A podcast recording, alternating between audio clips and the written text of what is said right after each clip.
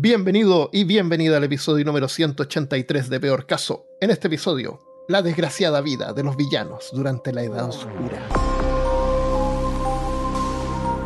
Hablándote desde los lugares más tenebrosos de Alabama, soy Armando Loyola, tu anfitrión del único podcast que entretiene, educa y perturba al mismo tiempo. Junto a mí esta semana está Christopher Kovacevic. Oye, este saco de papas me quedó un poco chico, ¿me lo cambias por el tuyo? Mm, y Cristian Rosinke. Ay, se me murió otro hijo. Solo me quedan nueve. Todos menores de siete. Ah, Sí, qué terrible. Eh, vamos a hablar. Bueno, este episodio eh, lo preparó Christopher. Eh, así que, aparte de cultura general, no, no tengo idea de qué se trata. o sea, no, no sé. No sé, qué- no sé qué tipo de Pero, formato le va a dar esto. está- estamos para, para, para, para la sorpresa. Todos. Hablamos eso. una vez sobre cómo funcionaba el feudalismo. Hablamos del feudalismo. así Sí, que hablamos sobre el feudalismo. Esto tiene que ver con el capítulo del feudalismo, el capítulo de los templarios y el capítulo de medicina medieval, que también tenemos. Ah, Sí. ya mira. Ya. Tenemos ahí. eh, la, saga continúa. La saga Sí. continúa, exactamente. Y yo, para variar, trayendo temas que tienen que ver con. eh, Con economía. elfos. Pero bueno, vamos a hablar sobre la edad de las tinieblas o la edad oscura, como se le conoce. Y, es que, y, y esto básicamente es el periodo de tiempo de la Edad Media completa. Y cuando nosotros pensamos sobre la Edad Media, se nos viene a la cabeza inmediatamente cosas como las adaptaciones de fantasía, Señor de los Anillos, juegos de video como Skyrim, como Armando dijo, eh, que esto es, alta fantasía. No dije porque eso estaba en el precast que queda en Patreon. Bueno, como, como dijo antes de que, de que es como- propaganda de Patreon. Y eso es alta fantasía, donde hay elfos, hay criaturas, hay otro tipo de... El The Witcher es alta fantasía. También eh, Juego de Tronos es alta fantasía. Ahora también están las adaptaciones como de novelas históricas. Eh, por el, ejemplo, el Rey Arturo. El Rey Arturo, todo lo que es Corwell, que es el que hizo las crónicas saxonas.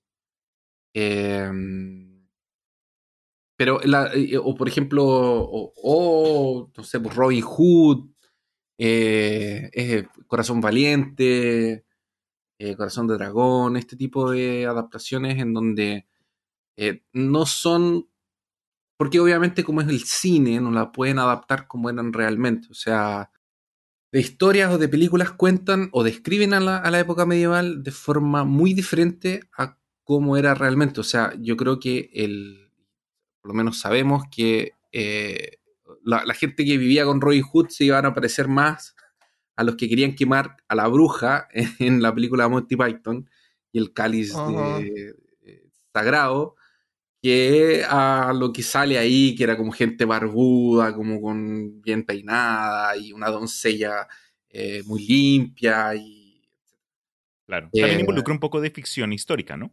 Sí, exactamente. Que por eso, por ejemplo, todo lo que son las crónicas saxonas, que es, eh, es- de, de hecho, la serie Last, The Last Kingdom está basado en las crónicas saxonas de, de- de este autor.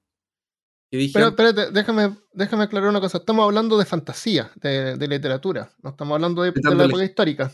estoy dando el ejemplo. Ah, ok. De que, de que en la fantasía todo es como limpio, es como Sí, bonito. Ah, y nada que Más ver. pulido, más No tiene bonito. nada que ver. de Y no es tan así, fue. no fue tan así, no fue así. ¿Y por qué habrá. ¿Por qué se habrá vuelto así? Es porque es cinematográfico, no podéis mostrar como gente sin, como con los dientes sucios. Porque si no serían todas las películas como las de Monty Python. Claro. Claro. Cuando están como escarbando el. Bueno, ya es una exageración. China, pero- ¿te acuerdas de China? La princesa guerrera. Mm, sí. claro. eso de ahí Eso no- era-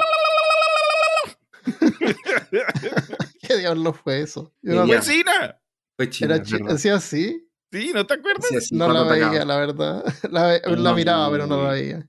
Sí, Estaba, ella hacía esos sonidos cuando se lanzaba el ataque. Cuando tiraba su, su boomerang en círculo también. Sí. Era su boomerang frisbee.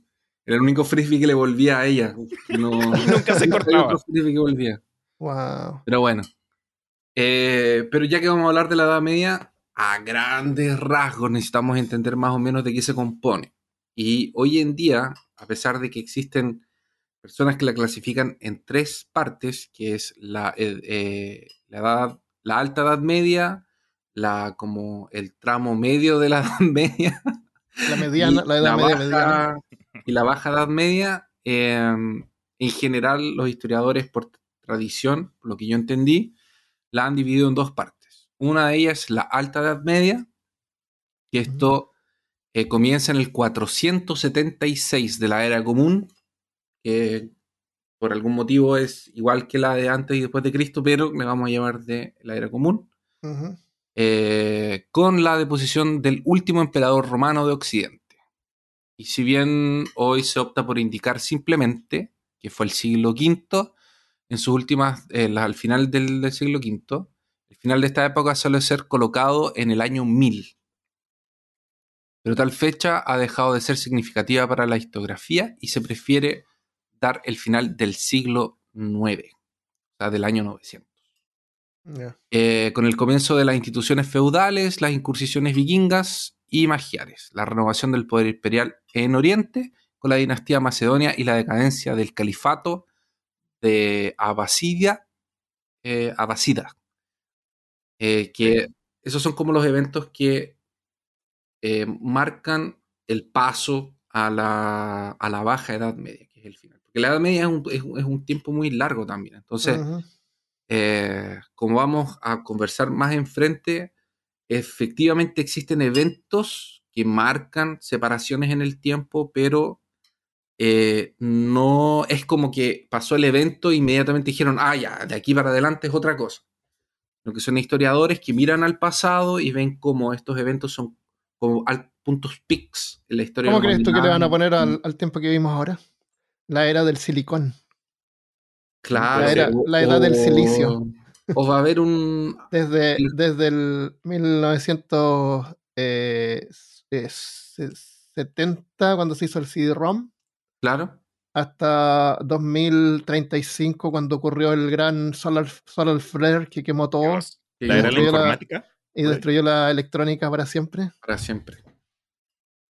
Y, o, eh, o va a haber, o, o porque nosotros no, aún no, no vamos a saber las consecuencias que tuvo los dos años de pandemia. Claro. No, Va a demorar en ver. Entonces, claro. por ejemplo, la gente, los, los niños que nacieron durante la pandemia y estuvieron como dos años sin ir al jardín o cosas así, o gente que, que- o jóvenes que pararon de ir a la universidad, al colegio, no sé, lo que sea, hay un, va a haber un- un- una consecuencia con eso. Un impacto, sí. Yo siempre pienso cuando chico tenía tanta suerte porque salía afuera a jugar, con, conocía a todos, nos conocíamos todos en el barrio, hay una plaza ahí a dos cuadras, nos juntábamos Sí. ahí, en, íbamos en bicicleta donde queríamos. Pero mis sobrinos están en su casa todo el día, ahora Todo el creo día. que si tienen, van a un cumpleaños, los padres tienen que ir también. Imagínate lo caro que es hacer un cumpleaños ahora, no son puros chicos. No, Antes como que te iban a dejar o uno iba a un cumpleaños y nada que ver los padres. sí. No, hoy en día no. Qué terrible. ¿Y cómo va a Hay ser que el arrendar futuro? como lugares y todo el tema. Entonces, los niños, yo, yo siempre imagino que las- estas generaciones se van a volver así como los japoneses, que tienen ¿Sí? que arrendar, eh, arrendar gatos, parece, para que les hagan Ah, compañía. van a ser súper solitarios y todo va a ser por internet. ¿Y qué pasa si después no hay internet? ¿Cómo Ah, van qué a difícil. socializar? No, Qué difícil pensar un mundo hoy en día. van a salir a la calle así como que, ah, todos como zombies en la calle, así mirando, así, ¿qué pasa? ¿Qué es esto? Tal vez, única- Tocándose, tocándose las caras así de verdad, porque es primera vez que tocan a una persona.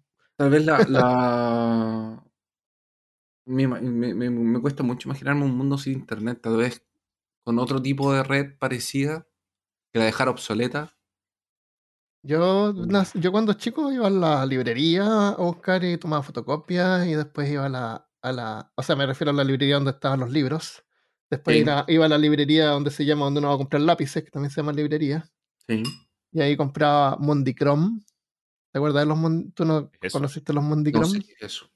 tú, tú tenías que hacer un trabajo para la escuela sobre, no sé, por las flores, no sé, cualquier cosa. Entonces, Mondicrom era una carpeta grande que te pasaban con un montón de páginas con láminas de diferentes cosas, y la historia de no sé qué, la guerra de la no sé cuánto.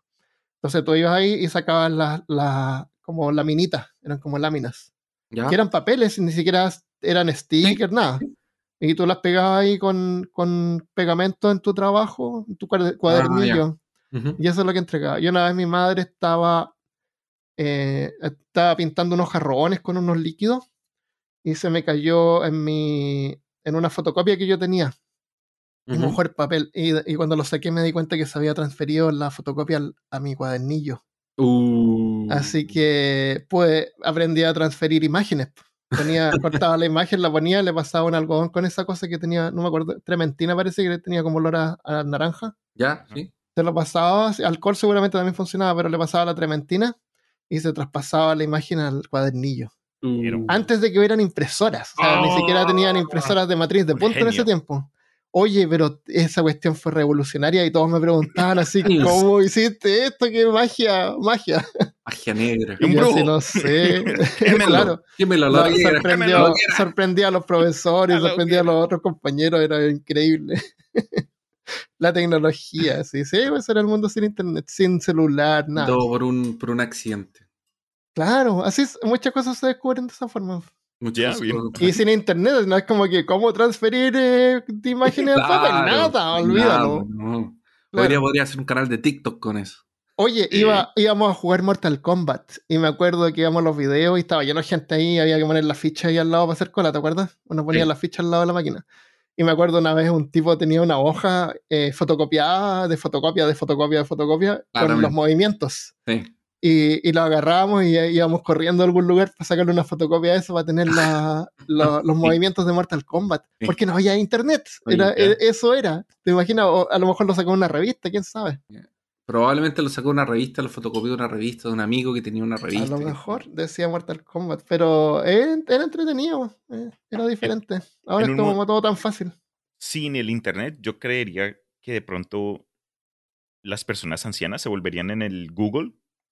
Porque no puedes buscar nada, entonces ¿a quién le preguntas? A la persona que de pronto tuvo más experiencia, que alcanzó a recordar, oye, cu- ¿cuál es, ¿cómo se hace la, la receta para papas fritas? La abuela le dice. Claro, tienen más, valio- Claro. más valiosas las personas eh, que saben más. ¿Cómo, ¿Cómo le gano Mortal Kombat, abuela? Arriba, Claro. abajo, izquierda, derecha. El fatality de- ¿Cuál No, no haga fatality? fatality, solamente friendships. Te dice la abuela. Sí, severo. La abuela Bueno, el- claro. Ya, pero eh, hablamos sobre la Alta Edad Media. Y Ya. cuando termina la Alta Edad. Media con los vikingos, con, la, eh, con las instituciones feudales, las incursiones vikingas, etc., pasamos a la etapa de la Baja Edad Media. Y esto constituye el último periodo de la Edad Media y, va, y, son de los siglos XIV y XV más o menos. Eh, lo que más marcó esto fue la crisis que desencadena el impacto de la peste negra, que se inicia Y también es como el fin del Imperio Romano también, pues no hay, No, no hay emperador. ¿Ah? Eso es antes. El Imperio Romano termina antes de que comience la Edad Media. De hecho, Eso, eso como que le da el inicio también, pues a la edad, a la edad oscura. Claro. No hay emperador, no hay, no hay imperio romano, que era como que la civilización. Es como que se acabara. Estados Unidos y Ah. Europa. exactamente. De hecho, fue un caos. Oh, qué terrible. Y podría pasar de nuevo. Podría Sí. pasar perfectamente, sí. Tú dices, esto duró harto, pero 400 es años, harto, 400, 350 años no es nada. po. No es nada, sí, no es nada respecto No es a, la, a- historia de la humanidad. Eh, bueno, entonces, como yo les contaba al principio, eh, algunos de los eventos que suceden, para que nos situemos de nuevo en la línea de tiempo, que suceden durante, entre la alta edad media y la edad media baja, eh, están las cruzadas, eh, están los templarios, están las invasiones de Gengis Khan, está la plaga, está la, ocurre la guerra de los 100 años, que si quieren saber un poco vayan a escuchar el Imaginarium sobre el último duelo. Eh, está la gran hambruna, que mató mucha gente en, en Europa. Eh, y yo justamente haciendo esto y pensando en este episodio, eh, yo, nos hace falta un capítulo de Genghis Khan. Genghis Khan Sí. para, para ligar todo. Sí. Es como una alfombra, Gengis Khan. Así es que, Tied everything together. como tratando, así que ya que sabemos dónde estamos en la línea del tiempo, ya sabemos qué es lo que está sucediendo, porque voy a hablar de cosas específicas e, y, y, aisladas dentro de este gran periodo de tiempo de más de 500 años. Eh, tomen sus antorchas, tomen sus tridentes, tomen sus Mm. pinchos villanos. Que Y agua día- sucia para y tomar. su agua sucia, exactamente. Y que hoy nos adentramos en esta edad llena de oscurantismo y veamos si realmente es como la imaginamos, como la vemos en las películas o como el gran Monty Python la supo retratar excelentemente en la película de- del Santo Grial. Ahora, Si no han visto esa película es mandatoria. Por, favor, vayan a verla. Eh, tenemos que entender que, como hablamos desde el principio, hay eventos que suceden durante la historia que son eventos que marcan un antes y un después, pero que tienen una construcción. Entonces, las cosas no pasan porque sí. Cuando se inició la, la Primera Guerra Mundial, fue el, lo que desencadenó el conflicto fue el asesinato del archiduque, pero existía una construcción que venía de mucho antes para que ese evento tuviera lo que eh, significara lo que significó y desencadenara el conflicto. Entonces, cuando nosotros hablamos aquí sobre, por ejemplo, cuando yo les digo ya, el imperio, la, el imperio romano cae, se termina el imperio romano y eso comienza con la Edad Media, es un proceso. Y no hay como un día específico o, o, o es como es un proceso y en algún momento el imperio romano se acaba, se termina de diluir y comienza la Edad Media. Y eso es algo que los historiadores analizan en el futuro, viendo hacia el pasado y como analizando todo lo que Ah, pasó. claro. Ellos no sabían que estaban en la Edad Media. Correcto. Exactamente, no en sabía eso. que estaban pasando por la Edad Media. Em, y, como bien dijo Armando, para que entendamos por qué las condiciones que eh, vamos a ver de la Edad Media son de esa forma, tenemos que saber cómo era antes. Entonces vamos a ver un poco cómo era la, la vida del campesino, del hombre común en, el- en- en la época romana. Yo quería tanto que el juego este de Assassin's Creed, que es en Roma, fuera fiel a, Sí. a histórico, pero dijeron ellos que no, esto es un juego, así que no es fiel a... Pero era como una oportunidad de poder recorrer esas calles y sería tan genial un juego así, pero que fuera fiel a la historia, Sí, para ver cómo era. ¿Cómo era? ¿Cómo era? cómo era realmente. Había- sí. No era tan malo, parece, como la gente piensa tampoco. Oye, Ah, una... Ya, había baños. Claro, Pero no había papel higiénico. Ah, Pero- bueno, pero no, no, no. Pero, pero los romanos tenían sistemas para limpiarse, porque de hecho hay, hay un anime que no es, es 0% accurate, o sea, que es 0% eh, como ¿Y él? Un fiel. palo con una esponja y que estaba ahí, tú la agarras y te Sí, limpia, y el que viene después la agarra también y se limpia. No, pero no era tan así. Oye, pero no era tan así tampoco. Si igual la gente tenía conciencia de lo que estaba haciendo. Si el palo con la esponja para limpiarse estaba, pero había una corriente de agua que pasaba y que limpiaba la esponja. Una cubeta de igual, agua. Igual. No, no era una cubeta de agua. Porque, porque de hecho, eso, eso, eso fue Pero pasaba venía de los, de los toilets que estaban más allá, así que Ah, claro. Claro, quedaba igual, quedaba peor. Claro, que toil- claro, cuando, porque lo que pasa es que cuando salía la competencia del baño se abría como más arriba. Entonces le Claro. todo. Claro, ¿cuánto quieres pagar? Eh, los de acá de la derecha valen 5, no sé cuántos, y estos valen 10, pero están más arriba. Eh, pero bueno, entonces, por ejemplo, además de los baños, que lo vamos a ver, eh, porque eh, fue una gran diferencia que se perdió cuando se pierde el, el Imperio Romano, el Imperio Romano tiene baños públicos. Los baños públicos eran lugares donde las personas comunes y pobres podían ir y lavarse todos los días los brazos y las piernas, con eso la cara. Habrá Y- sido como en Japón, que es como, no es como que gente pobre vaya, es como una, una cuestión social de ir a los baños públicos. Es. Eh, No, no es como en Japón, porque el, Eso ya es un el- lujo. quien, quien tiene dinero tiene su baño en su casa. Ay, ay, ay. El, pero, pero, pero, pero hasta el más pobre tiene acceso a tomar, a limpiarse todos los días. Ah, claro. El, y, incluso se- podían y tú dices que se limpiaba, no es como una ducha, no, ropa se- limpia. no, no, no, no, se limpiaban. Eh, el limpiarse se y brazos un poco, la cara. Pero, pero eso ya es, si lo vamos a comparar con la Edad Media, que lo vamos a ver, ya es casi como bañarse con... incluso ellos podían tomar un baño una vez al mes. Estamos hablando del escalón más bajo de la sociedad romana. De ahí para arriba, la gente se bañaba más, tenía más productos. Era Ah, claro, claro. eh, el- los baños tenían agua, eh, ellos tenían sistemas de desagües. Entonces los romanos Sí, tenían acueducto y todo. sí, tenían acueductos, entonces los desechos tenían una desembocadura, había una barradura, no se quedaban en el lugar. Eh, eso también es, una, es, es una, es- es una- un gran avance tecnológico. El Imperio Romano construyó carreteras. Tenían Que todavía el sistema de carretera de Europa actual está basado en esas carreteras que hicieron originalmente. Entonces, lo- lo- los romanos decían todos los caminos van a Roma, y todos los caminos efectivamente iban a Roma.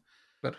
El- los mismos eh, comercios, los mercaderes, se va a perder todo eso. Cuando el imperio romano se Oh, cae y esto se divide todo en como pequeños, como reinos y, y todos empiezan como a recuperar su poder, se quiebran las relaciones. Entonces, la comida, la variedad de comida, la variedad de frutas, el intercambio se acaba. Claro. Ahora en vez de cinco variedades de cosas para comer, hay Hay tres. una, Claro. no hay ni siquiera tres, hay una. Eh, otra, bueno, una cosa que, que- que sí pasó cuando se acabó el Imperio Romano es que cayó el número de conflictos bélicos. Los romanos iban más a la guerra para mantener el imperio y Ah, tenían claro. invasiones y todo el tema. Ya no habían Entonces- armados ni dinero para eso tampoco. Claro. Eh, pero, pero hay una estimativa de que el promedio de sobrevivencia de un romano era de 28 años y eh, de alguien en la Edad Media era de 30. Ah, sí. Entonces, para una sociedad bélica de la forma que era, bueno, bélica entre comillas, pero una sociedad que te, te pedía un servicio militar y Ujú. tenía constantes invasiones y, ta- te- Ah, y era porque sobrevivían porque no habían guerra. y después sobrevivieron más porque no habían guerras, pero las condiciones Claro. eran tan malas que el, el- el- el- como el espectro de vida tampoco se agrandó tanto, fueron solamente dos Ah, años. claro. Bien, los romanos también tenían anfiteatros donde había música, donde habían piezas de, de- de teatro, eh, donde había entretención que podían optar tanto la gente más pobre como la gente, porque claro, hay entretención más, como más básica para los pobres y como más para los ricos hay una entretención más, como más de elite. Como Y si los coliseos también eran accesibles para la gente de los de coliseos también eran accesibles, exacto. Entonces, claro, estaba bien, estaban las masacres y los gladiadores, pero eso era entretenimiento. Entonces, Oye, esa cuestión la La- llenaban con agua y ponían barcos. Era increíblemente grande lo que hacían. eh, Imagina un teatro así, que pueden llenar con agua y hoy día en vez de haber un- una obra de teatro hay un- una pelea en barcos. claro. Hoy día, hoy, la Odisea de Homero. Claro, Claro, pero no estaba, bueno, con barcos de verdad. claro. Y, Es y como el otro- Royal Deluxe que hacen ahora. Esa cosa, esas marionetas gigantes que van. Ya, es verdad, sí, Como una cosa así, entretenimiento para la, para la población. para las masas. Claro, para Pero había entretenimiento y eso es cultura. Entonces, Sí. eh, le da un enriquecimiento al, a la- al, al- al pueblo. Eh, y, y también lo otro que habían era, la otra, la otra ventaja que habían es que, claro, Roma era lo principal, pero la mayoría de las provincias romanas tenían gente de otras partes del mundo.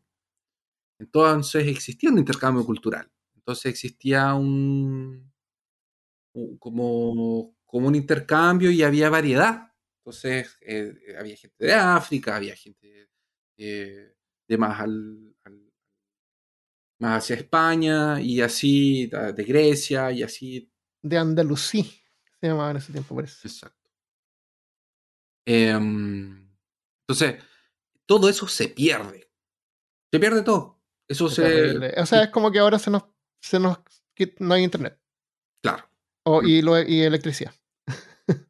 Claro, la, la vida en... en, eh, bueno, antes de empezar con las cosas malas de, de- de Roma, pero, por ejemplo, habían algunas escuelas en, en el Imperio Romano donde algunos niños podían ir a la escuela. No eran todos, obviamente, y, no habían escuelas acá en todas las ciudades, pero en algún lugar había alguna escuela y había niños siendo educados de alguna forma.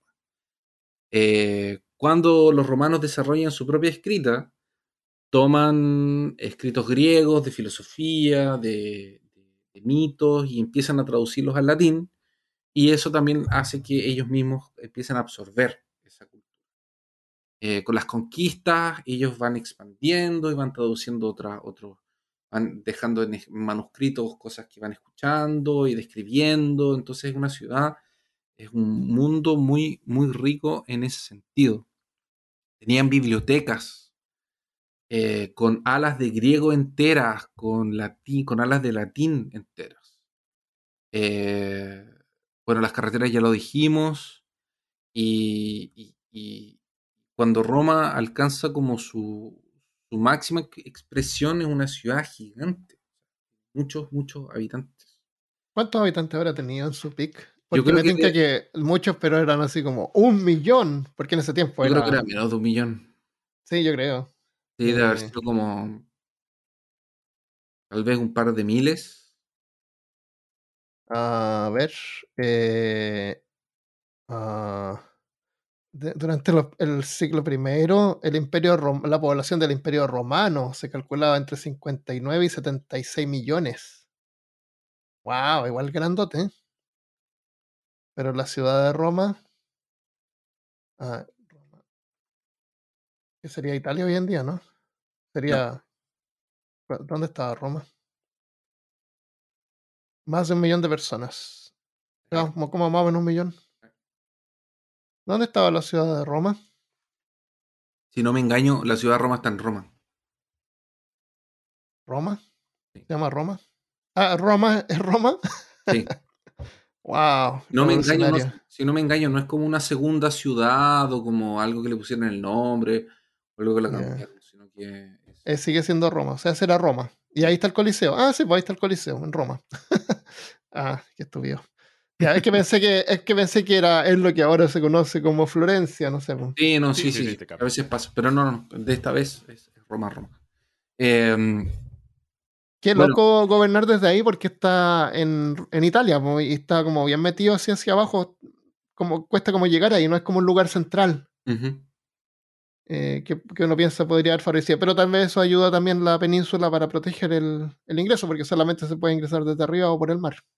Y que desde el mar también tú consigues mandar Claro, el poder del mar era el poder, uno de los mejores más grandes. Claro, porque el Mediterráneo era el mar del mundo. Ese era el mundo. Eh, ahora, el, cuando Después salió la actualización y, pusieron más mapas con el World of Warcraft. Así. Ahora están los hombres, los hombres tortuga Claro. aparecieron. Está este la gran isla abajo. Claro, que nunca, como nunca habíamos visto esto. Exacto. sí, salió. El... Bueno, eh, eh, Roma va a tener su máxima expresión y va a ser grandiosa y todo el tema. Obviamente no era la, la, la vida no era color de rosa, habían esclavos, estaba el coliseo, era el servicio militar obligatorio, la gente se moría, eh, asaltaban, cremaban, hacían todas esas barbaridades. Y, pero estamos destacando lo bueno para que entendamos todo lo que se perdió con eso. Eh, por ejemplo, cuando el, el, Imperio Romano ya está en su punto de decadencia máximo, eh, hay un periodo de 49 años que tienen 22 emperadores, lo que te da un promedio de 2 a 3 años por emperador. Eso es menos que un presidente. Claro. Entonces, cada vez que se cambiaba de emperador, el emperador no abdicaba, el emperador asesinado por sus soldados, que era la Guardia Pretoriana, o por eh, los senadores, y así habían tramas y tramas y. O ellos mismos se suicidaban a veces a salir de lo que sea que estaban ahí metidos. Eh, bueno, por y, los grandes cambios comienzan a partir de más o menos de cuando Constantino, que en el 325, hace esta gran, eh, como gran intervención en donde la religión cristiana eh, deja de ser una secta, deja de ser algo perseguido y, la trans, y Constantino es quien hace que la religión cristiana ahora sea una religión legal. Entonces, para las persecuciones, pero todavía no era la religión oficial del Imperio Romano. Es legal. Yeah. Eh, porque ¿cuál era el gran problema de los cristianos, que en ese tiempo es una secta judía, eh, en el Imperio Romano? Que el emperador es la imagen de Dios en la tierra y tiene, por lo tanto, eh, por toda su mitología de, por toda la mitología que tienen ellos con, con, sus dioses, que son eh, con figuras de humanos y todo el tema, el emperador era como la figura de un dios en la tierra. Entonces él tenía poder absoluto. Entonces no se le cuestionaban las cosas al emperador. Entonces una religión que dice que el emperador está bajo el dios de ellos es una cosa que choca mucho. Eh, para el control de, como para el poder político y todo el tema, y, eh, y que sus bases chocan directamente con la base eh, de la religión base del imperio romano. Pero en fin, eso ese era el gran problema que tenían con los, con, los, con los cristianos y por eso los perseguían. Ahora, em, por ahí, por el año 380, que esto ya son algunos años después, eh, Theodosius, si no me engaño era el nombre del emperador, eh, declara o, describe o dice que tiene ayuda, que él obtiene ayuda divina en el campo de batalla y con esto pasa a hacer que la religión cristiana deje de ser no solo legal como la religión oficial del Imperio Romano. Y esto quiebra el orden de cosas y hace que el emperador ya no sea la figura más poderosa del imperio, es el obispo. Porque el ah. obispo es el que tiene el contacto más cercano con Dios. El emperador deja de ser una figura mítica, se transforma en un humano normal y el obispo es el hombre más cercano a Dios y por lo tanto es el que empieza a tener más influencia y más poder político. El obispo de, Roma. Es como la eh, regresión a los tiempos de Mesopotamia, que el, sacerdote tenía un montón de poder. Sí. Ahora, esto no es la razón principal por la que cae el imperio romano, pero es una de las razones por las que empieza a debilitarse y puede ser lo que lo debilitó más y lo hizo que quedara como más eh, susceptible a ataques de afuera, porque después va a pasar por invasiones, va a pasar por varios momentos críticos que lo van a ir debilitando, lo van achicando, va perdiendo fuerza y etcétera, etcétera. O sea, pasan por, por una separación entre Roma y el Imperio Bizantino, que sería como Roma Oriente y Occidente, parece, una cosa así Átila los invade en 1450 y en 476 eh, un príncipe germánico que, si no lo estoy pronunciando mal, se llama Odacio, gana el control del ejército romano en Italia y con esto se declara rey de Italia y así se acaba definitivamente el imperio romano. Ese es como el último clavo del, del, del cajón. Eh, ahora termina el Imperio Romano y entramos a la Edad Media. Y una cosa muy importante que tenemos que recordar cuando estemos leyendo cualquier cosa de historia es que quien escribe la historia son los ganadores. Y esto no se nos puede ir de la mente incluso cuando analizamos el periodo de la edad de las tinieblas, la edad del oscurantismo y todo lo que vamos a hablar ahora. Porque los historiadores que hicieron los primeros trabajos de investigación o hicieron los primeros escritos sobre este periodo de tiempo eran humanistas que vivían en Italia. Y esta gente lo que quería hacer era que querían revivir a los romanos y querían revivir el pensamiento griego. Estos tipos eran los renacentistas. Ah. Entonces los renacentistas querían oscurecer lo máximo posible este periodo de, que fue malo, pero como que lo querían hacer doblemente malo, para que ellos al momento de retraer esta cultura romana y griega y renacer con todo esto, como que brillaran más. Mm. Entonces, claro, sí fue horrible, la iglesia dejó la escoba, pero ellos como que le tiraban más más basura al más leña. Más leña al fuego, exactamente. Em, así que hay que mirarlo como con, desde esa perspectiva, pero aún así no le quita ningún tipo de valor o, o que eso fue lo que pasaba o, o pasó realmente, eh, o, o, que esa era la forma en la que, ellos, el que los, los, campesinos y la gente realmente común vivía. Uh -huh. eh, bien. Los pueblos durante la Edad Media lo primero que sucede es que reducen su tamaño. Entonces ya no son ciudades, no son ciudades grandes, sino que se dividen en pequeñas villas que no tienen ni siquiera 10.000 personas las ciudades más grandes. Sino que ahora se separan más porque se van a estos como feudos, como estos eh, castillos y señores de tierra, y ellos tienen que trabajar la tierra. Entonces eh, hay un, un, una separación y hay una distribución de la población. Lo que hace que incluso la gente se vaya a vivir a casas pequeñas, cerca de los terrenos de la gente que trabaja o en los terrenos que ellos tienen que trabajar, que tienen lo, como máximo 100 personas. Si te pones a pensar en una villa de 100 personas, claro, es súper divertido cuando estás jugando en Skyrim o cuando tú estás jugando rol, pero en la práctica es horrible. Porque la variedad que es muy poco o mucho? Es demasiado poco. Ajá. Porque no hay variedad. Claro. Con 100 personas. Pero ahí es donde está el herrero y el tipo que hace esto, y es una sola persona la que hace una sola cosa. Es que. A veces. Y ahí a lo mejor viene esa idea, pues, de que está el que hace el pan es una persona, el que hace la otra cosa es esa persona. Claro, de ahí debe venir. Sociales. Pero tal vez, ni si, pero, pero no hay como. No tenemos ninguna prueba de que en todas las, las villas o en todos los pueblos había un herrero. O que en Ah, todos los claro, lugares claro. había como, ejemplo, así, como que había una cosa de cada una, porque no hay tanta gente. Entonces, la gente a veces ni siquiera tenía como acceso a. Y, y, y si había alguien que sabía manejar un poco el hierro y no tenía las herramientas, o no tenía el Ujú. material.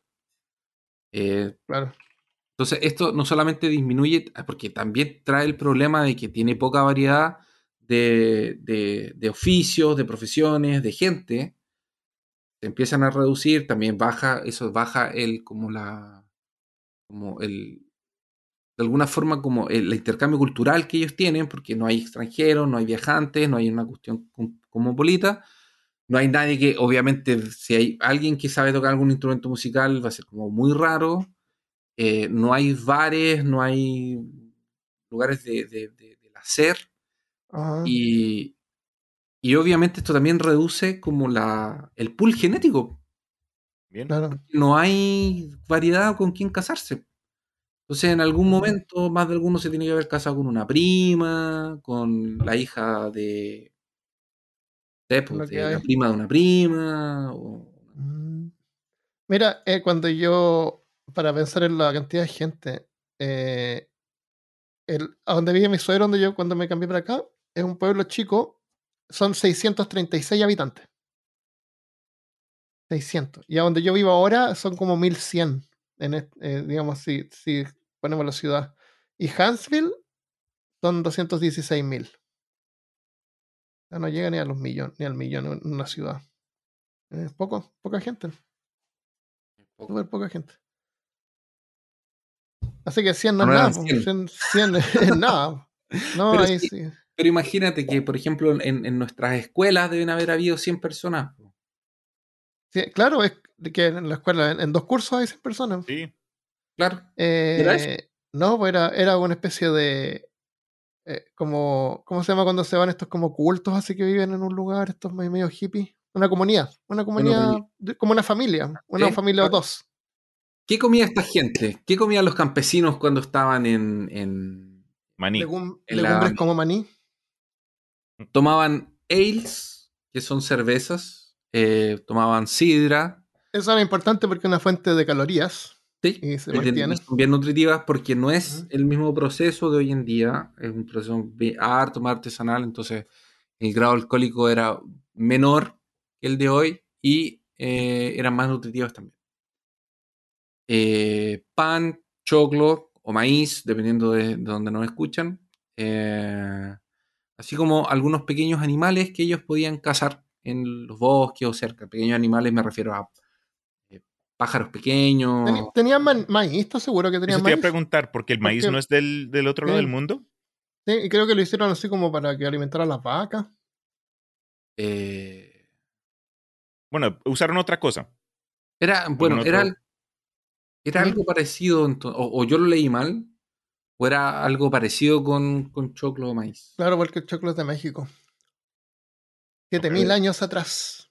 Eso debe ser entonces Es una especie de pasto. trigo, Sí. ¿no? Sí, Trigo, sí, trigo, sí, claro, trigo. Ah, era claro, trigo. porque con eso hacen pan y todas esas cosas. Eso, era, era trigo y centeno. Eso. Eso pues, sí. Eso sí. corrección en Eh, vivo. choclos. Corrección en vivo, excelente. Ahora, el trabajo es pesado, eh, cambia por estaciones.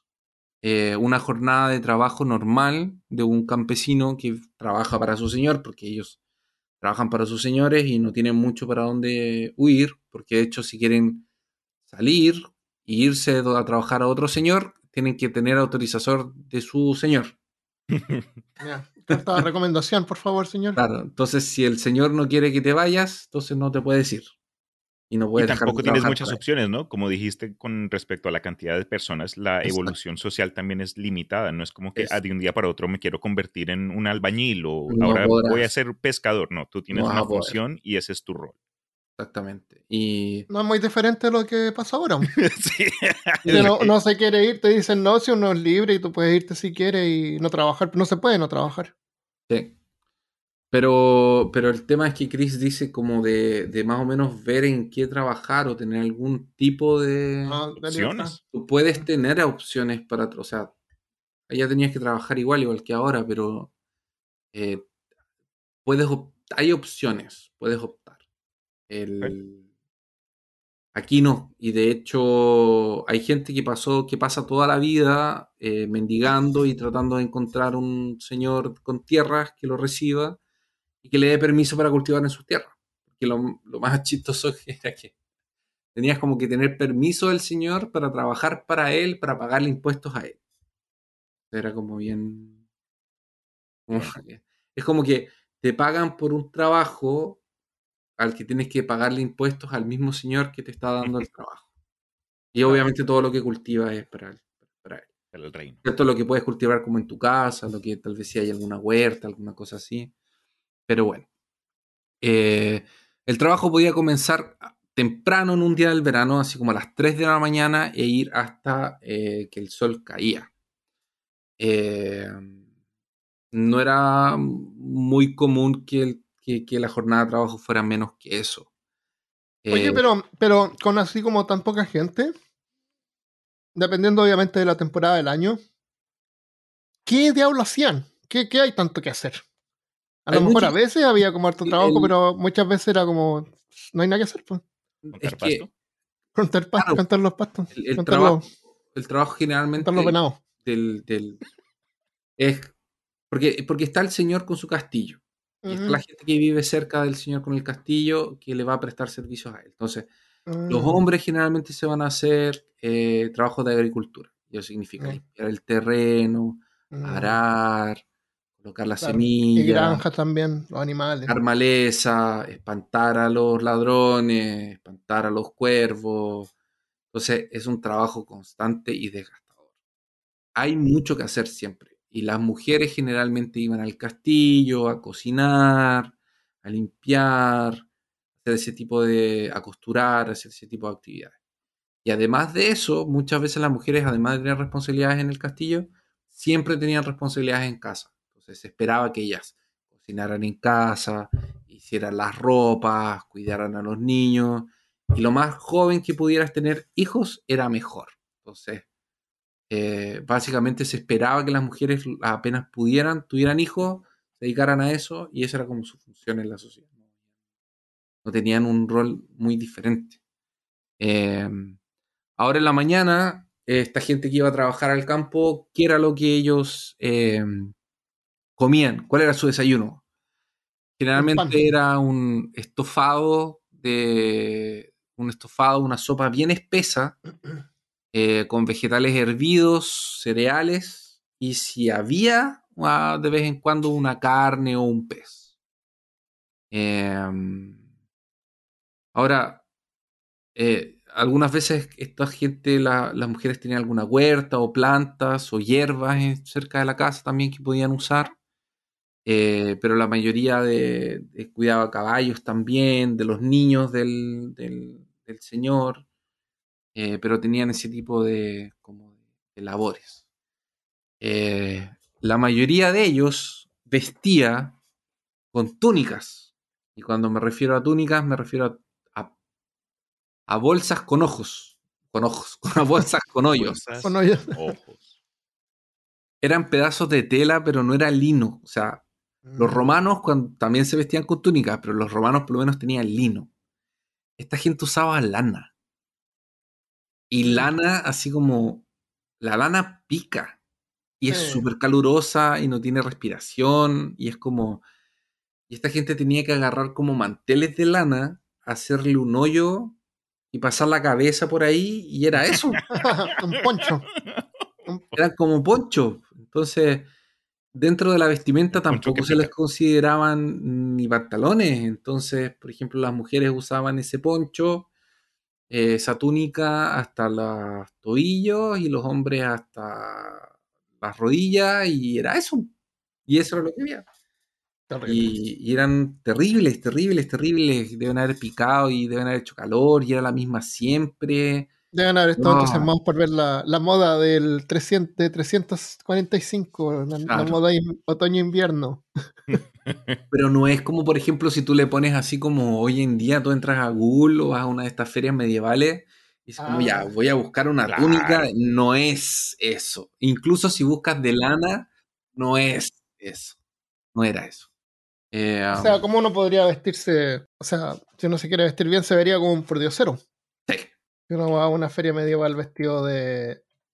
de. de campesino, de de villano. campesino. Sí, claro. Si ustedes han ido, la verdad es clave reconocer que uno no va a esperar ver ropa o atuendos históricamente correctos, ¿no? Esto, la gente de estas Ah. ferias medievales ya es una modernización, una versión ya más fantástica de lo que Sí. recordamos de nuevo.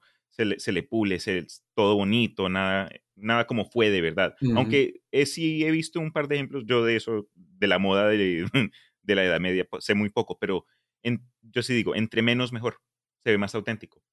Sí. creo yo. Bueno, Ujú. Sí. Ahora, eh, también eh, los campesinos tienen, no es otro problema, pero eh, tienen otra dificultad tal vez a la que podríamos decir en la vida, que son los sacerdotes. Porque claro, antiguamente, en la época del, Imperio Romano, la gente tenía derecho de libertad de adoración siempre y cuando su dios máximo fuera el emperador. Y la adoración de los paganos generalmente, ¿cómo era? O tenían una, fuente o tenían un, lugar de adoración, iban y dejaban su tributo. Y listo, se acabó. No tenías un sacerdote eh, que te obliga a ir todos los domingos a misa, por ejemplo, o dos veces a la semana, no tengo idea cuánto tiempo, cuántas veces habrán ido a la misa. Y te está sermoneando y te está como diciendo que te tienes que arrepentir, que te vas al infierno y Claro. cosas por el estilo. Eh, y a veces en un idioma que no entiendes, porque muchas veces las misas eran en, en latín. Y el latín no era un idioma que la Ah, gente entendía. Entonces, Imagínate ser regañado y ni siquiera entiendes lo que te están diciendo. Exactamente, entonces probablemente todo el culto y toda la misa era en latín y cuando llegaba la hora del sermón ahí te regañaba. Entonces al final lo único que entendía ahí era el regaño. Eh, y toda la otra liturgia no la tenías que aprender como casi de memoria. Eh, no solo eso, sino que además eh, la iglesia te pedía el 10% de tus ingresos, que eran 10% que no salían de lo que tú le mandabas al- a tu, a- a- como al. Señor de la Tierra. Entonces tenías que pagarle tributos a la iglesia, pagarle tributos al Señor de la Tierra y ahí pagarle tributos al rey. Entonces al final no te quedaba casi nada para ti, o sea, vivías casi que vivías para trabajar. ¿Y qué pasa Eh, si tú ibas y te ibas con tu familia al campo? No te aceptaban en ningún lugar. No, pero vas y. Vamos, busquemos en un lugar donde vivir, en el bosque, y recolectamos. O no sabían Eh, recolectar, ya se perdió esa. Y cazar, no sabían Es que cazar. también la seguridad. En esos tiempos me imagino que entre, entre más personas, Mm. pues también se, existía este sentido comunal, menos eh, probabilidad de ser atacado por, en las noches en un bosque, porque si eres tú, tu mujer, un niño, dos niños, es, es presa, eres presa. Mm. Bueno, ese es exactamente el problema, porque eh, es chistoso que lo digas, Chris, porque es justamente por eso que ellos, entre comillas, pagaban tributos. Porque Mm. ellos le pagan al, al- al- al- a su dueño, de, al, lon- a- al señor de las tierras, que eh, para que los proteja. Pero el problema es que muchas veces los mismos campesinos eran el ejército del señor de la tierra. Entonces, eh, o muchas veces la protección que te daban era correr hasta el castillo. Claro. Entonces, defensa. le- la defensa no salía a buscarte para protegerte. Era como que tenías que llegar corriendo al castillo y era eso, porque muchas veces la ayuda no llegaba. Eh, pero aún así era mejor que vivir en medio del bosque, en medio de la nada. Mm. Oye, una pregunta ahora, que estamos en este, en este tema, me interesa mucho el aspecto de pronto familiar en el sentido de que reconocemos que la adolescencia es un concepto moderno, ¿no? O de los últimos, no sé, ciento y pico de años, creo, Sí. la verdad no estoy seguro, pero en, en ese entonces, cuando dijiste tú, entre más niños mejor, más eh, probabilidad de ser exitosos como unidad, Ujú. a qué se consideraba la niñez y dónde paraba, ¿sabes? Como que a, a los seis años apenas puedas, no sé, usar un martillo, ya eres un adulto, ya puedes ir a trabajar, porque me imagino que también ya después de la caída del Imperio Romano, las, eh, las opciones de educación serían mínimas No sí, hay. o inexistentes, exacto. Entonces, era como que tienes niños y apenas puedan, no sé, tengan uso de sus funciones motoras, ok, a trabajar. Así era, tal cual. Pero que a los ocho, bueno, ya. Apenas el niño pudiera hacer algo útil en la casa, lo iban a, lo iban a mandar a hacer cosas en la casa. Entonces, era así. Y de hecho, a las niñas, por lo que yo entiendo, las mujeres cuando ya tenían su primera menstruación ya estaban listas para casarse. Mm. Entonces, era, era eso. Era la, la- la vida en ese tiempo. Y aparte que si tú piensas que si tú tienes una, una- un- que la gente que, que la gente vive en media 30 años, eh, a los 15 ya estás como en la mitad de tu vida. Claro. Otro. Ya es- eres un adulto, no sé. Bueno, en fin. Em, Eres un anciano a los 23. O claramente. sea, no llegaban a ser ancianos. No, no llegaban a ser ancianos. Por eso Pero ese era el concepto de raros. viejo. Claro. Eh, otro evento importante que sucede durante este periodo de tiempo eh, fue la creación del Islam. Eh, según lo que entendí, y espero no estar equivocado, Mohammed muere en 632 después de Cristo. Y con esto comienza la expansión de Arabia. Eh, y con la expansión de Arabia y los islámicos saliendo de su territorio y empezando a, a- a conquistar y expandirse hacia Europa, especialmente eh, a Damasco y de Damasco a España, España se llenó de, de- de musulmanes, eh, comenzaron a traer tecnología, conocimiento eh, en, en varias áreas, especialmente en matemáticas, en la parte médica. Eh, Turquía, España, los vicentinos se llenaron de islámicos. Eh, los estudiosos musulmanes tenían un, un- un- un aprecio por traducir manuscritos del griego, incluso para introducir la matemática, en donde ellos se, se- se instalaban.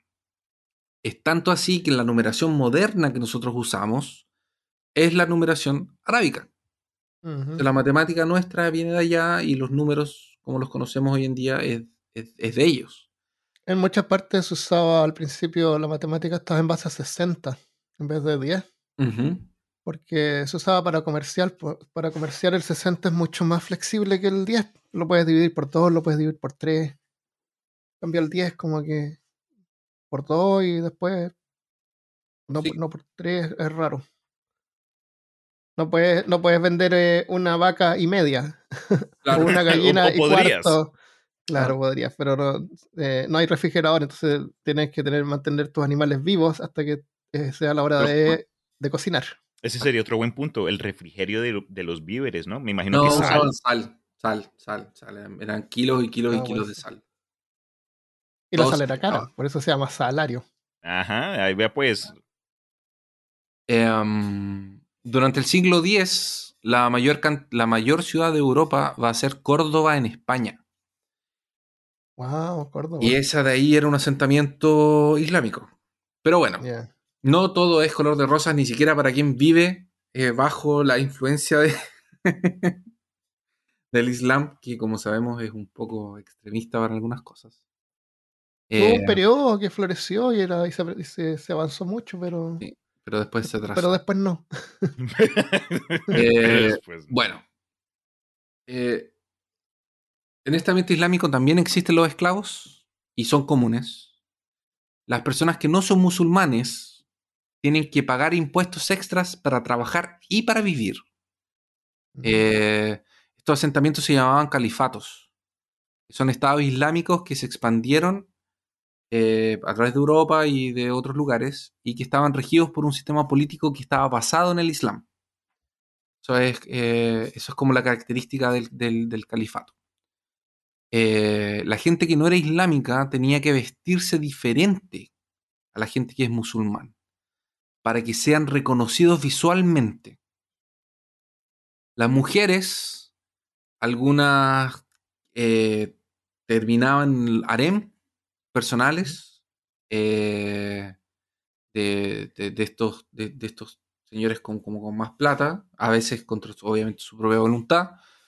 Eh, y el castigo para los crímenes era bastante extremo, como los que conocemos nosotros, el de cortar las manos a la gente que robaba. Ahí ya es como un clásico. Em, y Es además, porque no, no había policía, no había un sistema policial. claro, No había nadie cuidando nada. Entonces había que, la gente había que confiar en la gente. y Por eso eran tan extremistas los castigos. Porque hacían esto y no lo hacían. No era como que la gente seguía robando. Era, era así como de repente, pero es tan impactante que quedó en los libros de historia. Sí. Pero, pero era como más seguro. Es la única forma que tenían, pues, si no- sin policía. Claro, no tenían un sistema de leyes también, seguramente. Claro. O, o sí tenían, no sé, era que el juez era el- Le- leyes deben haber tenido, pero, tienen que ser extremistas porque hay que evitar que esto pase. eh, Es como, es- ahora recientemente salió una noticia de una competencia de, de- de pescar, de pesca. ¿Ya? Descubrieron que el campeón había puesto pesos en el pez.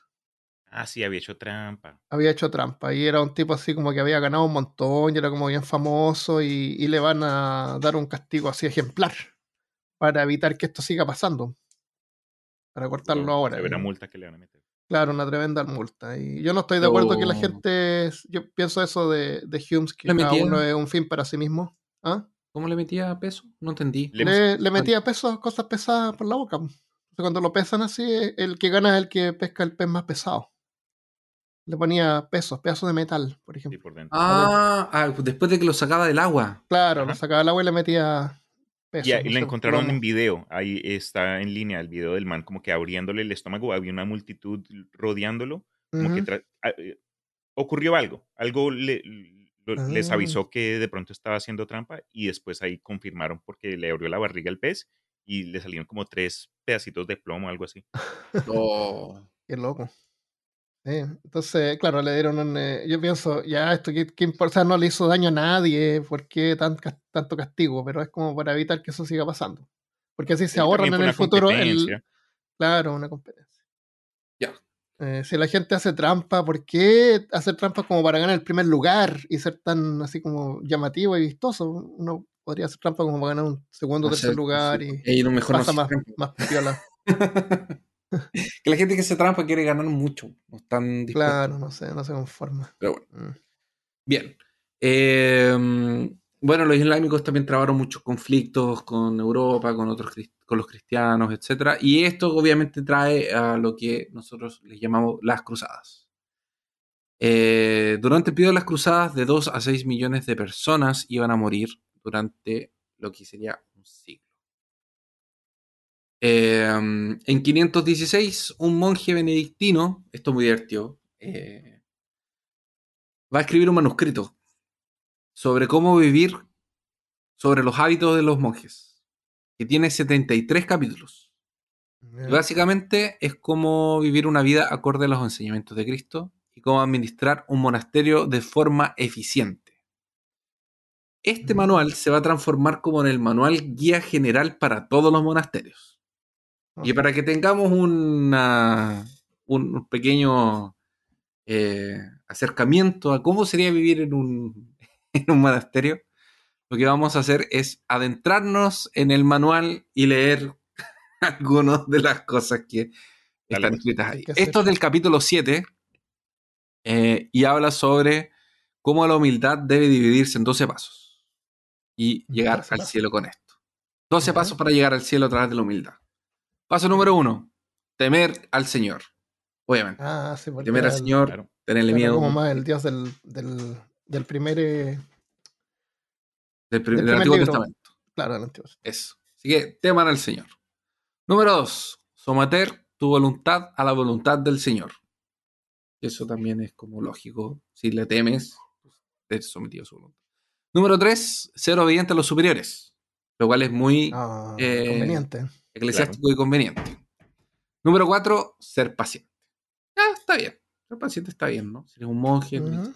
Número cinco, paciente, pero se refiere a paciente con el abuso que te están haciendo a ti.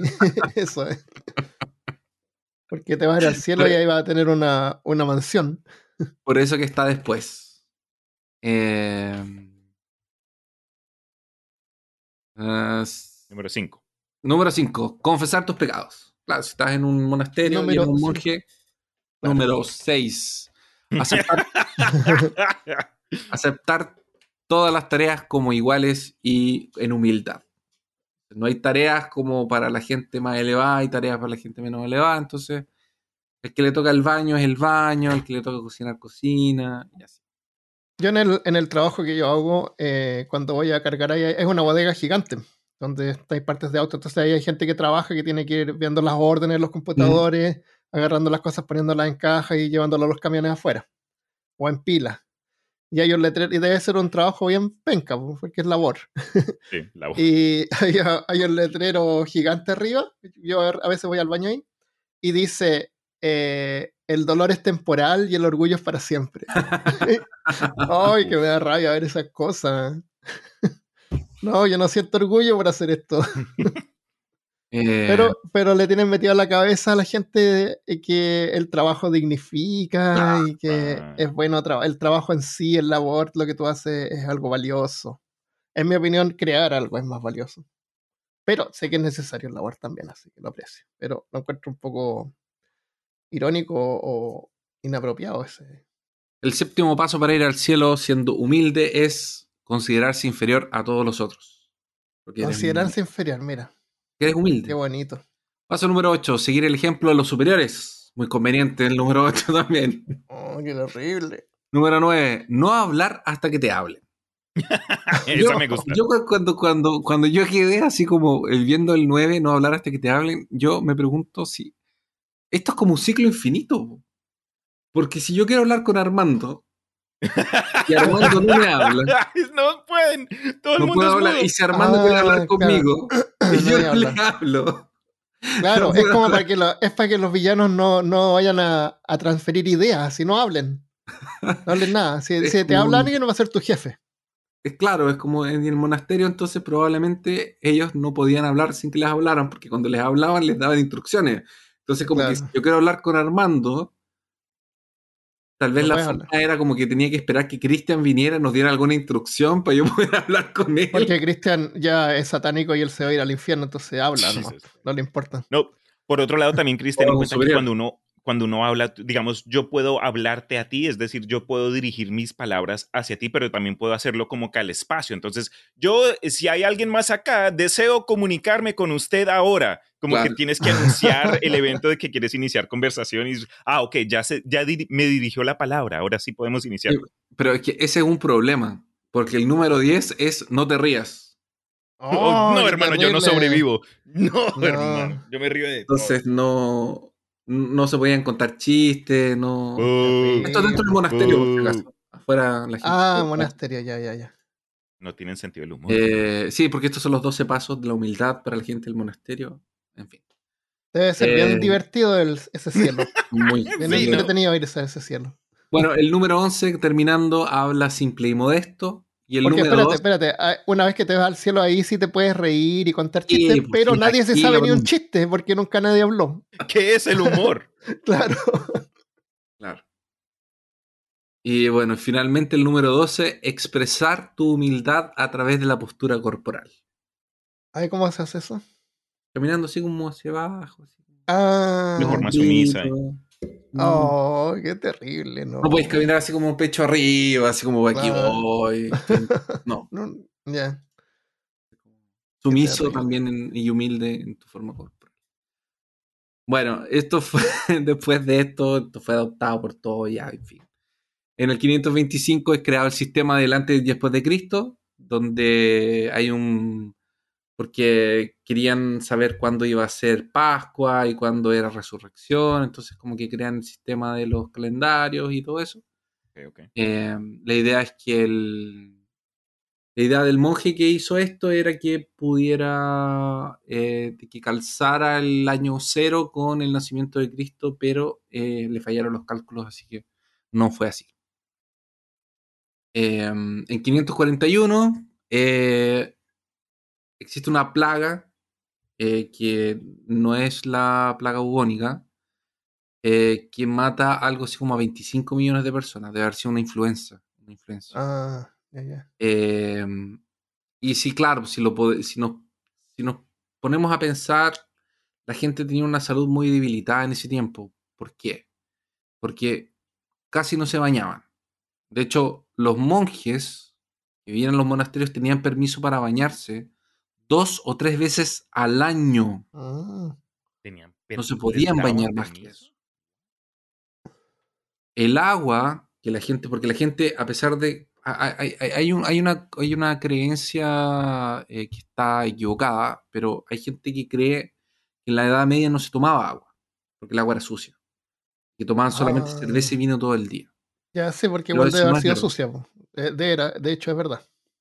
Pero no es verdad, tomaban agua igual. Entonces, Ah, tomaban agua estancada tomaban. o tomaban agua que venía de alguna fuente que estaba en movimiento, pero eh, en general esa fuente o los pozos estaban lejos. Entonces era un gran trabajo ir a buscar un, un balde de agua, por ejemplo. Em, para la mayoría de los campesinos, eh, el tipo de baños que se daban eran eh, como chapuzones en agua fría en estos lagos o, Ah. o en Con razón, nadie le gustaba bañarse tampoco. cascadas. Eh, ahora, ese era como su baño tal vez una vez al mes, o cada- pero, pero bañarse como tal era muy difícil. O sea, generalmente lo que van a hacer es lavarse las manos y la cara todos los días, pero es para quitarse las pulgas y las moscas que le quedaban como de- después de que habían dormido. Por eso Ah, se lavaban las manos. Ahora también les quedaban como pedazos donde estaban durmiendo, entonces había que sacárselos. Eh, se lavan las manos constantemente antes de comer, eso sí Ajá. existe, la tradición es bueno. como común, pero el problema es que te estás lavando el agua con agua fría y sin jabón, entonces no sale la Ah. grasa, no sale la suciedad, no sale nada. ah, Entonces básicamente como pasarte pura agua fría no sirve de nada. Claro. Mm. Pero Y mus- igual hay gente que no, no, se- no se deben haber sentido incómodos porque no sabían cómo era lavarse la mano con agua tibia y jabón. Claro, Se sentían bien. Puede ser. Eh, y después tal vez se van a secar en la misma túnica. Entonces no Ah, tiene claro que no ningún la lavaban sentido. tampoco. Em, Y, y- y así todo, la mayor parte de la- del tiempo que existió la humanidad ha sido así. Y nosotros, y nuestros padres y ancestros sobrevivieron a todo eso. Y nosotros nacimos. Por eso es que ahora hay sobrepoblación. si, si no me equivoco, los romanos tenían jabón. Oh, ¿en Mm. serio? Si no me equivoco, ellos tenían. Si no me sí, equivoco, los yo creo que debe ser porque el jabón es algo que ocurre naturalmente. La saponificación se llama. Eso se llama soap en inglés, saponificación. Y también se puede extraer la grasa del animal, eso seguro también. Ten- le tenía utilidad. Creo que sí. Déjame Sí, sí, parece que los romanos tenían jabón. Sí, sí, no es, no es como tan descabellado tener jabón. Pero ellos no tenían el conocimiento de hacerlo. ¿Por qué? Porque vivían en comunidades de 100 personas. ¿Y por qué no podían hablar? ¿Y por qué no podían hablar? No, pues sí podían hablar. pues Nadie nunca les cuenta nada. Ya, pero aquí viene otro tema, porque estamos hablando de la higiene personal. ¿Y qué nos falta hablar de la higiene personal? Eh, ah, ¿Cómo la gente se lavaba los dientes en ese tiempo? Usaban palito. palitos de avellano para sacarse los pedazos más grandes entre los dientes, o usaban pedazos de lana o lino para pasarse así. Mira, acá busqué, dice, en, supuestamente no, los romanos no usaban jabón, pero lo que se hacían era como un, uh, aceites con, con olores, y eso era lo que se, re- se... Se pasaban. Ya. Aceitosos. Mejor que nada. Mejor que nada. Eh, ahora, por ejemplo. Ah, ya, pero está bien. eh, no se lavaban los dientes como nosotros nos lavamos los dientes con eh, pasta de dientes y, y escobillas. Pero otra. Pero, pero ellos no consumían tanta azúcar eh, procesada como nosotros. Mm. Entonces, incluso hay estudios que dicen que la gente en ese tiempo perdía menos piezas dentales que nosotros hoy en día. Mm. Bueno, y también, claro, porque también vivían menos. Durante su Y vida. tienen O sea, menos tiempo para perder dientes. Claro. Claro, pero, pero debe ser un promedio con personas de la misma edad, por man. Deben haber agarrado Ah, tiempo. Ahí sería mucha trampa. Pero es como el promedio de edad de las personas con la cantidad de piezas dentales. Entonces, ah, para mí tiene sentido, porque lo que nos corroe más los dientes es exactamente el azúcar procesado. Eso es lo que nos de- ¿El azúcar, tú crees? derrite todo. Sí. Sí, sí, sí, sí. Mm. Eh, bueno, algunos de, de los campesinos podrían tener acceso, a- además, a algunos eh, enjuagues bucales hechos de vinagre, de vino, de menta y cosas por el estilo, hierbitas. y todo el mundo con aliento de vinagre, fuck. Sí, pero es limpio. Mejor vinagre limpio que vinagre sucio.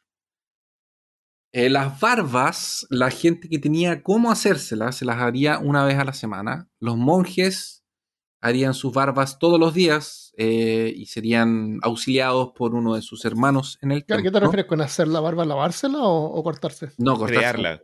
sacarla entera. Claro, crear la barba. Cuando las hacen, las tejen y se las ponen atrás de la oreja. Ahí con unos ganchos en la oreja. Ya. Eh, era cortarse la barba. Cortarse la barba. Ah, Afeitarse, afeitarse. ¿Todos los días dijiste? Sí, los monjes todos los días. Mm. Qué fanáticos. Yo no crece tan rápido. Y la. Bueno, era el libro que yo tenía. pues, Una vez había Ah, un sí, sí, monje sí. que se la hacía de vez en cuando y decía que ya se había Ah. hecho. Ahí Eso ha sido un lujo también.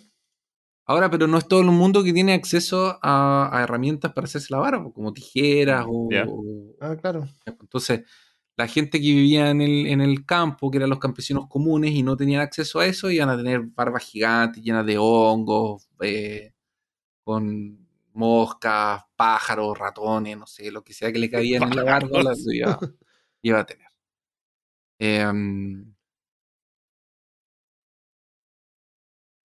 en las villas eh, serían usadas algunos agujeros para acumular eh, número 2 que sale de nuestros cuerpos. Ajá. La gente llevaría, haría cada uno su, su hoyo y sería ahí como llevaría una banca. y Hay, varios hoyos, pero este es mi hoyo. Exactamente. Llevan unas banquitas, se sientan en la banquita y ahí hacen su, su- lo que tienen que hacer. Ah, ya. Eh, me, me- me acordé mucho de un capítulo de ese de Norsemen, donde hay unos tipos Mm. como sentados en una en un árbol. Norsemen es una serie de Netflix que es una parodia de las series de vikingos. Y hay una escena en que esta gente está como en un pozo gigante cagando, que es como el, Están como el ahí baño, mismo. como el baño, el- como el baño de todo el mundo, El agujero del pueblo. el agujero del pueblo, exacto. No me acuerdo de esa parte, pero, Era asqueroso. pero me sorprendería. Parece que alguien se cae adentro, no, sí. ¡Ay, no! Obvio. Ya. Em, en los castillos, eh, bueno, eso sería como las villas. Entonces, en los castillos, cuando era un castillo de lujo, había un eh, conducto que tenía agua corriente, que corría agua, y los desechos caían ahí y eso se llevaba ah, para afuera de- del castillo. Habían otros castillos que lo usaban en la fosa y quedaba como defensa y esto no es muy comúnmente retratado, pero se usaba para como para defensa del castillo porque imagínense un montón de Ah, oh. de, de, de- de bosta como alrededor del castillo, entonces como que nadie quiere entrar.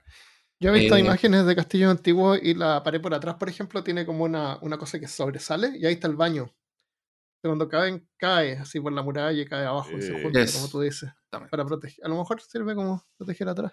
Debe haber olido todo horriblemente. Sí, todo, todo asqueroso. Em, bueno, y para limpiarse, para, para con esponja.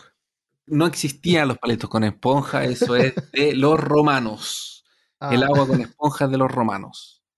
El Esa papel higiénico que podías usar, que no existía en ese tiempo, era heno, alguna tela de algún lugar que tal vez ya había usado otras veces, Tu camisa. pasto o, para gente con más dinero, piel de ratoncitos. Oh, qué caro eso.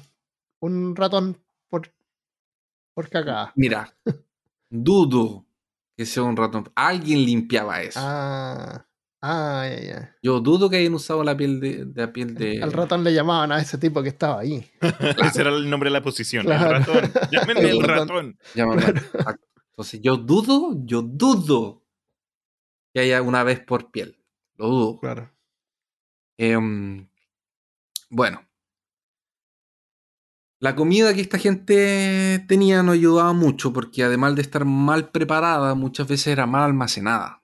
Por ejemplo, en un, eh, eh, hubo un evento durante la Edad Media que las personas sufrieron de una epidemia causada por comer centeno contaminado con hongos. Pero eran Oh. hongos, no que venían de la producción, eran hongos que estaban porque el centeno se estaba pudriendo, había expirado. Mm. Mm, Y la gente lo preparaba igual, se lo comía igual. ¿Y qué, qué síntomas sufría esta gente? Tenía síntomas de espasmos, diarreas, picazón, le daba esquizofrenia, manía, quedaban maniáticos, porque los, hongos se les suben al cerebro. Entonces ah, no, no, se, no, se- no se digieren ni se, tran- se transfieren al cerebro. Of Us. Eh, exactamente. claro. Por ahí, por el 800, la salmonera era muy común y la gente se moría a cada rato de salmonera. Eh, enfermedades de la piel también eran súper comunes por falta de higiene, falta de protección contra el sol, falta de, de- todo. Eh, así que como cuando vean eh, Corazón Valiente o cuando vean eh, Corazón de Caballero, no se llama Corazón Valiente, Corazón de Caballero, Corazón Valiente también, eh, cuando vean Robin Hood y vean a esta gente limpia, hermosa, eh, no es así, no era. Correcto.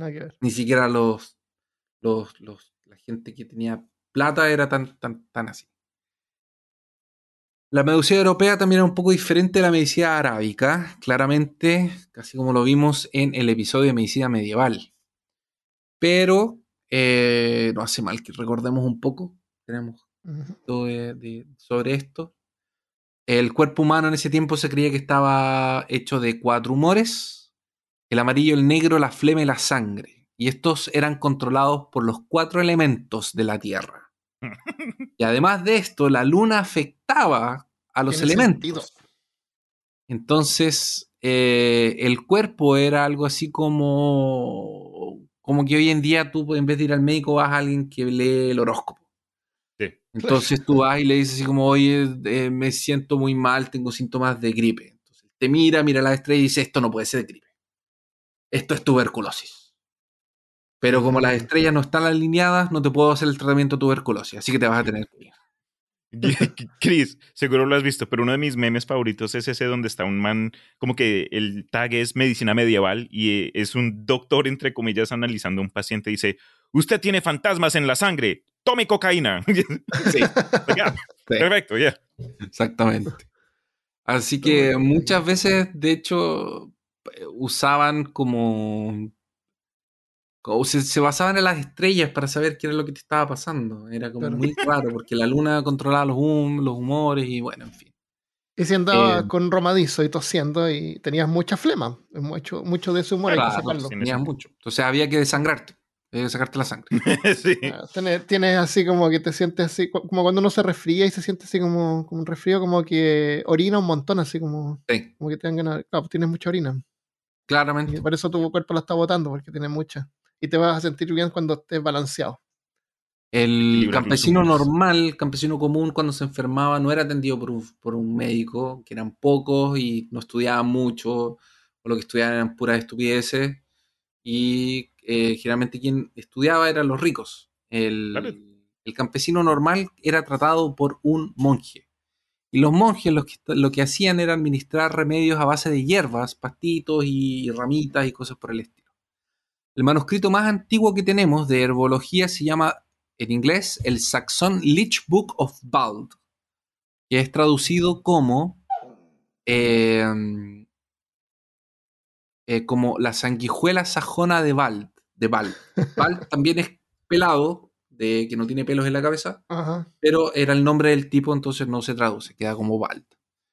Eh, esto fue escrito entre el año 900 y 950.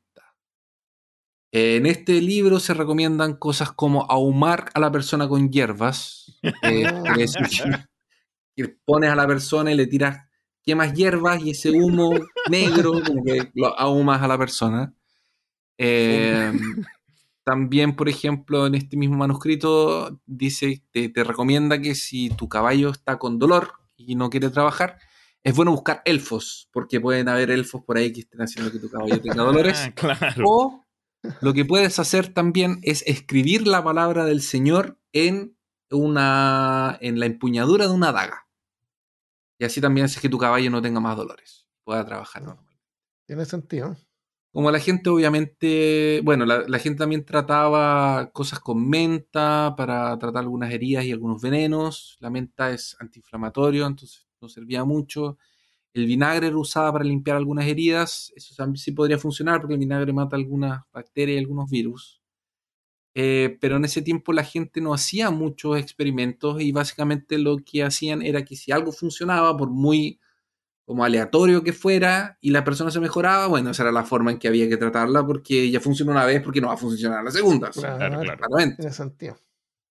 eh, no había mucha experimentación eh, y no había mucho método científico. Eso va a ser una cosa que va a salir más al final de esta época.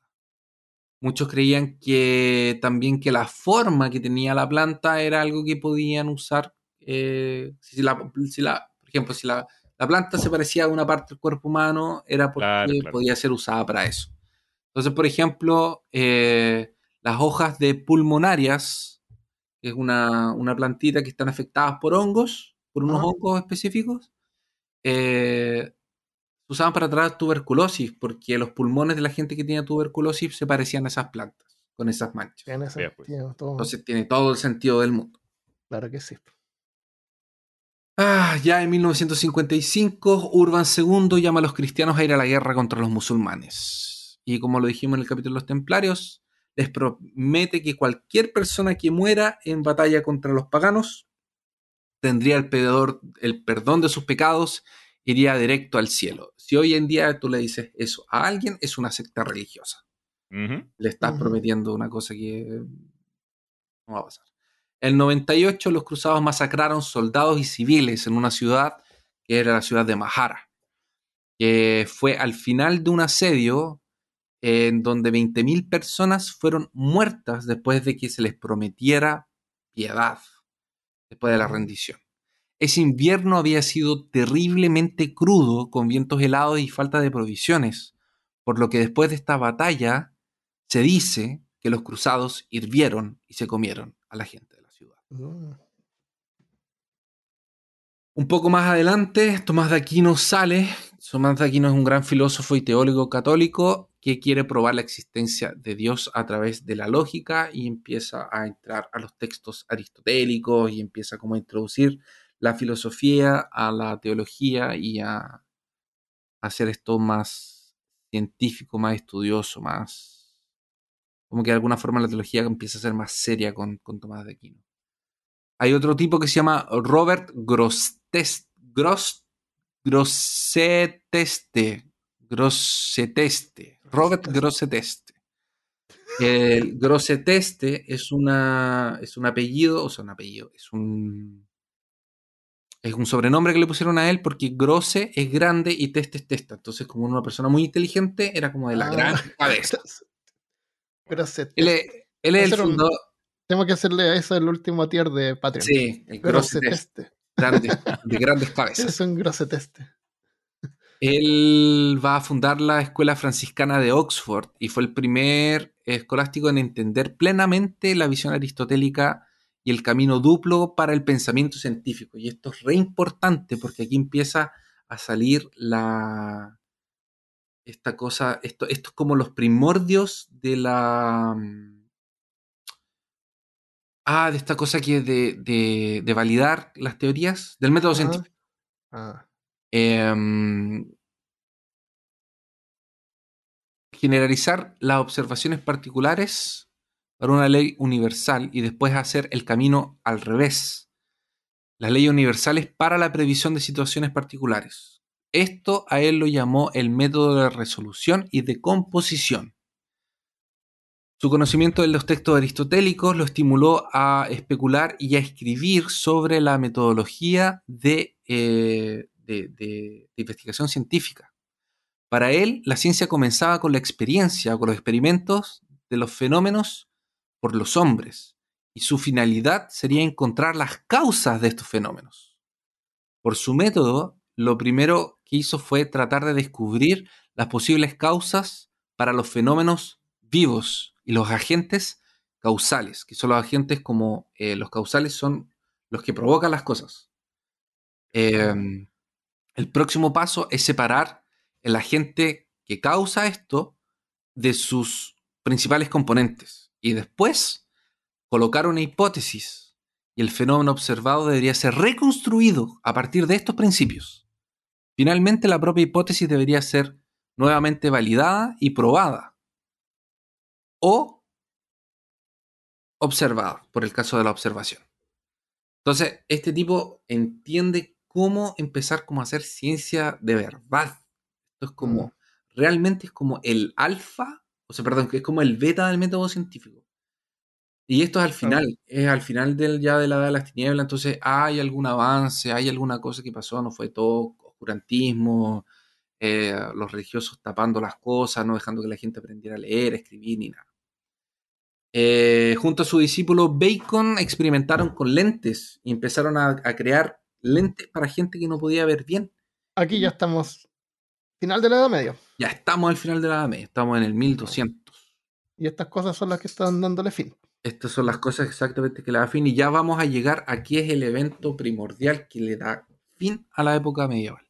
En El 1258, internet. el internet. Otro evento que pasa en la final de la Edad Media. Los mongoles en 1258 atacan Bagdad, destruyen una de las mayores, si no fue la más grande fuente de conocimiento del mundo. Oh, Ellos tenían 36 bibliotecas públicas, fueron todas saqueadas, todos los tomos quemados y lanzados al río Tigre. Se dice que había tanta tinta en ese lugar que el río Tigre se puso negro. Oh. Casi qué un millón de personas fueron muertas cuando invadieron la ciudad. Y todos los libros fueron quemados, las bibliotecas quemadas y lanzadas al, al, Al al- mar. al río Tigre. Oye, Otra cosa es un punto, no creo que lo, lo- lo hayamos dicho, ¿no? En ese entonces la gente era inalfabeta, la mayoría de la gente Sí. no sabía leer de ambas maneras. Entonces el acceso a las bibliotecas, librerías era más para gente o con dinero, gente de posiciones como los monjes o algo así. Comercio, claro. Entonces, a veces ni los monjes sabían leer. Había monjes que Oh, no wow. sabían leer. No todos sabían leer latín, y no, no todos de hecho entendían la Biblia. Gente como que hacía lo que, lo que les decían, más o menos. Eh, de, hecho, no, de, hecho, de hecho, la Biblia no era algo para todo el mundo. De hecho, Claro, en ese entonces la religión era- tenían la Biblia incluso encadenada. No tenían acceso a leerlo, la Biblia. En, en esos entonces la distribución o el estudio religioso era más de un sacerdote que te da a ti la interpretación de lo que leyó. Tú como, como miembro de esta congregación no tienes acceso y la capacidad de, de leer estos sus fuentes. Exactamente. Ahí la carta magna también fue más o menos en el 2215. Es una carta que está otorgada a Juan I de Inglaterra, eh, como para que pudiera hacer las paces contra, a, a través del arzobispo de Canterbury, eh, con el objetivo de hacer las paces entre el monarca inglés y la am- amplia impopularidad y un grupo de varones sublevados. El documento prometía la protección, la protección de los derechos eclesiásticos, la protección de los varones ante la detención ilegal, el acceso a justicia inmediata y limitaciones de tarifas feudales a favor de la corona. El acuerdo sería simplemente sería implementado por un concilio de 25 varones Ninguno de los bandos cumplió sus compromisos y la carta fue anulada por el Papa Inocencio III, lo que provocó la guerra de los varones. O sea, la Carta Magna no sirvió de nada la primera vez. Pero el documento se volvió parte en la vida política inglesa y era renovada habitualmente por el monarca de turno. Aunque con el paso del tiempo, el nuevo Parlamento inglés aprobó nuevas leyes que hicieron que la carta perdiera parte de su significado práctico, a finales del siglo XVI hubo un creciente interés por ella. Los abogados e historiadores de la época pensaban que existía una antigua constitución inglesa, remontando los días de los anglosajones, que protegía las libertades individuales de los ingleses, y argumentaron que la invasión normanda en el 1066 había suprimido estos derechos. Según la ellos, invasión de los Armandos. de los Armandos. Los venían del Armandos norte. Los. Armandos del norte. Según ellos, la Carta Magna fue un intento popular de restaurarlos, esos derechos comunes de los ingleses de antes. Eh, lo que convirtió en un fundamento importante, lo que la convirtió en un fundamento importante para los poderes contemporáneos del Parlamento y principios legales como el habeas corpus. También en ese tiempo va a salir el infierno de Dante, que de hecho me parece que lo escribe durante la, la- la plaga.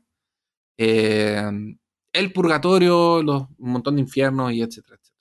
Ahora, ¿qué es lo que le da fin a este, a este tiempo de, de oscuridad y de negación? Y, ¿Qué es lo que termina esto? ¿Cuál sería el evento como que, que podríamos decir que... ¿Qué creen ustedes que podría ser? A ver, no hay internet. Mejores mapas. También fue, eso, eso también fue en, el- en la época medieval. Mejores mapas y mejores formas de orientarse en el mar. Eso también fueron. Ah, a ver, esto a, a lo mejor estoy mal, pero podría ser eh, la aparición de la democracia. No, Ah, muy, muy adelantado. demasiado adelantado. Ah. Eh, Es algo mecánico. Es un invento. ah, no es la rueda. No, no, No. es la rueda, la rueda es más antigua. Eh, el vapor tampoco. Muy, No, muy demasiado adelantado también. Es, más atrás. Algo Es alemana. mecánico. Y no el es Volkswagen. algo mecánico. La bicicleta no tampoco es, No, también es media moderna. Me imagino que será algo para, para procesos de labor. No, no. Algo de industria. Danos una pista, pero no nos digas. Es, es, es, es algo que va a poder producir mucho de lo mismo. La agricultura. No, No, pues algo mecánico. Ah, la, la, la cosa en serie. La producción en serie. no, eso, Eso es también mucho más adelantado. ¿La presa? Ah, la, la prensa. La, ¿La prensa. presa de, de papel? Sí, La prensa de papel. Ah. Exactamente. Eso va a ser la diferencia. O Porque sea, con la- digamos que lo que avanza la humanidad es la- el intercambio de ideas. Porque o la forma más medida- consistente de poder producir esta, eh, eh, de reunir y producir el material ya conocido. Porque entonces, la- anteriormente me imagino, se, se usaban eh, scrolls y papeles ahí Ajá. sueltos. ¿Y quién tenía que que- hacer eso? Era una persona, era un escriba, alguien que tenía Ya. que hacerlo. En cambio, en cambio con la imprenta no. Con la imprenta las letras estaban listas, era solamente montar el... Era montar y prensar, prensar, prensar, prensar. Entonces Claro. Se empieza a distribuir esta, esta máquina y la gente empieza a tener acceso a la lectura. Y empieza a tener acceso, y la gente empieza a aprender a leer. Los monjes empiezan a aprender a enseñar a leer. Y ahí empieza a. Ahí cambia. Ahí se va el renacentismo. No, vea pues. Ahí se va el. Fue con la prensa. Ah. La importancia de los libros. Todo Bueno, lo que tomó que pudiéramos aprender eh, a tener la, dispos- la disponibilidad de, de- de los libros y hoy día hay gente que dice, ay, no, a mí no, no puedo leer, No me gusta leer". pásenme un audio del libro. Eh, No, pero es lo mismo. Si no es el libro en sí, es la idea. Las ideas. La- eh, escuchar un podcast, un audiolibro, un libro es lo mismo. Es porque, O ver un documental. el- el- porque es la forma en la que información viaja y se comparte. Claro. Oye, a todo esto le digo al tiro a la gente que nos está escuchando, yo sé que me salté millones de cosas, que no es, sub- eh, son millones de años, pero bueno, aquí está un... lo- Eh, yo quiero lo- saber qué pasó con el rata. El pobre rata. El pobre rata. Pobre rato está ahí limpiando pieles todavía. Claro. Tal vez está trabajando en un 350, desagüe. 400 años. Qué loco. Y Y eso. eso era el mundo para la gente y eso era lo que había. Pues y no echaban nada de menos porque no sabían nada. Exactamente. Igual como nosotros no echamos de menos ahora cosas que van a, que no sabemos que existen en el futuro, que ¿cómo podíamos vivir sin eso? Exactamente. ¿Cómo podíamos vivir sin alcohol gel antes? Sin alcohol gel. Imagínate, sin Netflix. en Netflix. Y eso. Mm. Espero que les haya Bueno. gustado. Muy, interesante. Muy interesante, me gusta como todo termina, eh, todos el, el oscurantismo se pierde con la aparición de la información Y la educación y el gustó, aprendizaje. por eso me gustó mucho. el- Eso es importante. Excelente. Eh, sobre eso, eh, me gustaría de repente visitar eh, la historia de Gutenberg, que es súper interesante también, Sí, porque también lo, lo hicieron leso, le hicieron trampa y sufrió el tipo haciendo sus A variar. Claro. gente que tiene Pero buena el tipo era súper perfeccionista también. Es entretenida esa cosa. Él quería usar varios colores incluso y era como súper Mm. revolucionario y la cuestión era terriblemente difícil, pero no dos colores y creo que era negro y rojo. Que quería usar negro. Y se demoró mucho más y los inversionistas lo presionaban, que no tenía que sacar las Biblias y sacó unas apre- apresuradas y estaban mal, parece, y lo demandaron. Oh, Claro. Eh, es interesante ese tema de la imprenta. Eh, eso es todo lo que se me ocurre sobre, sobre esto. Y sobre, dijiste que íbamos a hablar de videojuegos y de todo eso, pero hablamos de la Edad Media Real. Y eh, como ya lo he dicho antes, el tema de la Edad Media, o sea, de la, de la Edad Media, así como el fanta- la fantasía medieval, eso es un recurso porque si tú quieres escribir una historia sobre un elfo que se enamora de un enano, no tienes que explicar nada, pues la gente ya sabe de qué se trata, estoy hablando. Entonces es un buen marco para poder eh, escribir una historia de fantasía sin tener que estar eh, ar- armando el mundo. Armando. Estar armando. ¡Oh! Dije mi nombre. Mira. Oye, pero eso me deja pensando en el futuro, cómo van a romantizar nuestro periodo de tiempo en el que estamos viviendo ahora. Todo el mundo tiene car- carros, Peluches de Trump. peluches de Trump. Ya, no sé, como que... Ah, Mira, sí, mira, como- En de algún alguna momento. forma como la gente romantiza los años 80. Exacto, exacto. Ah, ah, ah, tú dices que lo que va a hacer esta, que lo que va a definir este, Sí. este momento. ¿Cómo nos van a ver en el futuro nosotros? ¿Qué clase de, de versión haciendo- rara, fantástica van a tener en mente cuando Va- piensan? van a- gente asistiendo No tweets, verlo po, porque viendo lo- canales de YouTube, videos cortos. Claro. O sea, imagínate Hay, hay- en el futuro una- la gente encuentra un pendrive con un montón de videos de Viber. Es como, ¿qué es esto? Ya, ya, ya, ya, ya. Todo el mundo Eh, pegado en una pantalla. yo creo que lo que se refiere es como. Hay películas ya que están mostrando como vida en los 90. Sí. Y, y, y- y como que las veo y no les, no les noto mucha diferencia. Yo creo que llegamos a un plató en términos tecnológicos. Eh, Ya no hay tanto desarrollo como antes. Las cosas Sí. se, se alentizaron un poco. Los teléfonos nuevos son iguales al, año anterior, no hay ninguna diferencia. ¿no? Uy, eso me carga una todos los tecnología. días, bro. Es- claro, es que no hay nada más que hacer, pues sí, hasta que aparezca otra, alguien invente una necesidad y la explote después. Eh, entonces, yo creo que llegamos como a una especie de plató y a lo mejor no va a haber así como década de los, de los, de los 20 de nuevo, porque va a ser Mm. como igual la década de los 10. Eh, estamos entrando en una recesión ahora, así que a lo mejor la década de los 20 y 30, a lo mejor va a haber un renacimiento con nuevas tecnologías. Autos eléctricos finalmente, instalación de, de lugares donde cargar tu auto eléctrico, te- tecnologías de batería, que también ha sido súper lento el desarrollo de las baterías. Eh, había no- había una- unos MP3 players, mm, parece que era un- eso era, que tú lo cargabas con gotitas de alcohol. Tú le abrías una tapita y le echabas gotitas de alcohol como si fuera un cipo. ¿Ya? Y eso hacía una reacción química que le convertía internamente en electricidad para alimentar el, el MP3. Entonces habido como, como intentos, pues, de por qué tiene que ser batería, porque otra cosa se puede usar para generar electricidad. Lo que esto necesita. A lo mejor alcohol. Gasolina, le pones a tu, a tu celular, va, Ah, cargas tu auto, después cargas tu carga- celular carga tu con una, manguerita chiquitita así para el celular. Sí, ¿Quién sabe? Hay que esperar. Pero bueno, Mm. Esa va a ser la pregunta de, de este episodio. Que, ¿Cómo crees tú que la gente va a romantizar el periodo donde hablamos ahora? Así que, ¿qué les parece si leemos las preguntas de- del episodio anterior? Oh, dale. Las respuestas, a ver Yo- si es que hay alguna. Yo puedo, puedo irme. Eh, un segundo, pum, o te tienes que ir. Sí, porque estoy una hora atrasado. ¿Ah, en serio? Bueno, despídete entonces y la leo con Cristian. Pero sácame nomás del episodio. Me Fui. No, di chao. Ah, sí, que- corta la pista entera. Armando y yo reaccionando a nada.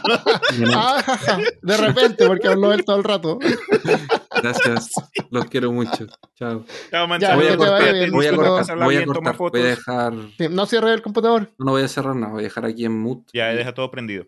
Chao, chicos. Ya, chao. Espero que les haya gustado. Chao. Chao. Sí, Ok, súper chao. bueno. Chao. Ya, le, leamos esto latinas. rápido porque no quiero correr riesgo de perder la pista de él. Dale. Eh, ya, entonces la, la pregunta en, eh, de supersticiones fue: ¿qué supersticiones extrañas creen donde tú vives? Eh, a ver, entonces hay varias respuestas. No las he revisado antes, y no sé qué, cuáles son las mejores, pero veámoslas. Blanco dice: En el sur de Chile se cree que si encuentras un huevo de gallina demasiado pequeño en tu gallinero, hay que quemarlo. Si no lo haces, saldrá de adentro un culebrón que se comerá tus gallinas. Wow, no tenía idea, hay que quemar huevos chicos. Tremendo. ¿eh?